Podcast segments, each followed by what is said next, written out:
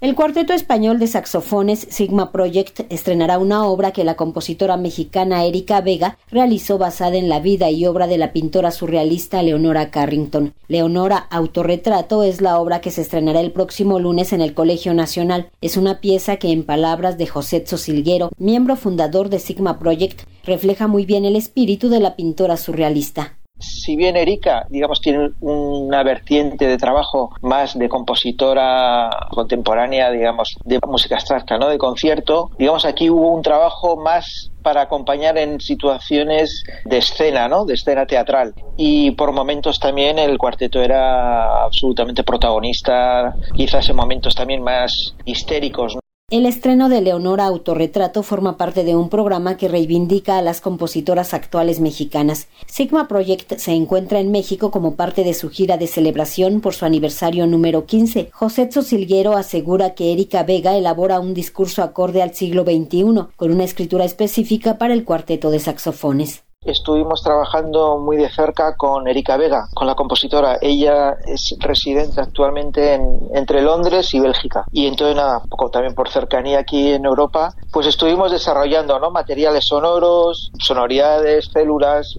nos proponía ella ideas, grabábamos. Entonces fue un trabajo así colectivo también muy interesante. Leonora Autorretrato de Erika Vega tiene su inspiración en el autorretrato La Posada del Caballo del Alba de Leonora Carrington. La obra de Erika Vega es una pieza musical que nació a partir del texto Leonora Oratorio Sonámbulo en las tierras de España. Veías que tenía una fortaleza, una fuerza física en, su mirada, en sus respuestas, y digo, joder, lo que, lo que tiene que la condición humana, lo que te hace eh, sobreponerte ¿no? a una tragedia tan inmensa y lo que te hace eh, seguir adelante y encima luego verter todo en una franja artística, como en el caso de, Leonora en la pintura. Entonces, bueno, conocer este capítulo tan escabroso de su vida, nos, la verdad es que los ensayos nos puso los pelos de punta. El estreno mundial de Leonora Autorretrato será el lunes 27 de noviembre a las 18 horas en el Colegio Nacional, Donceles 104 en el Centro Histórico. Para Radio Educación, Verónica Romero.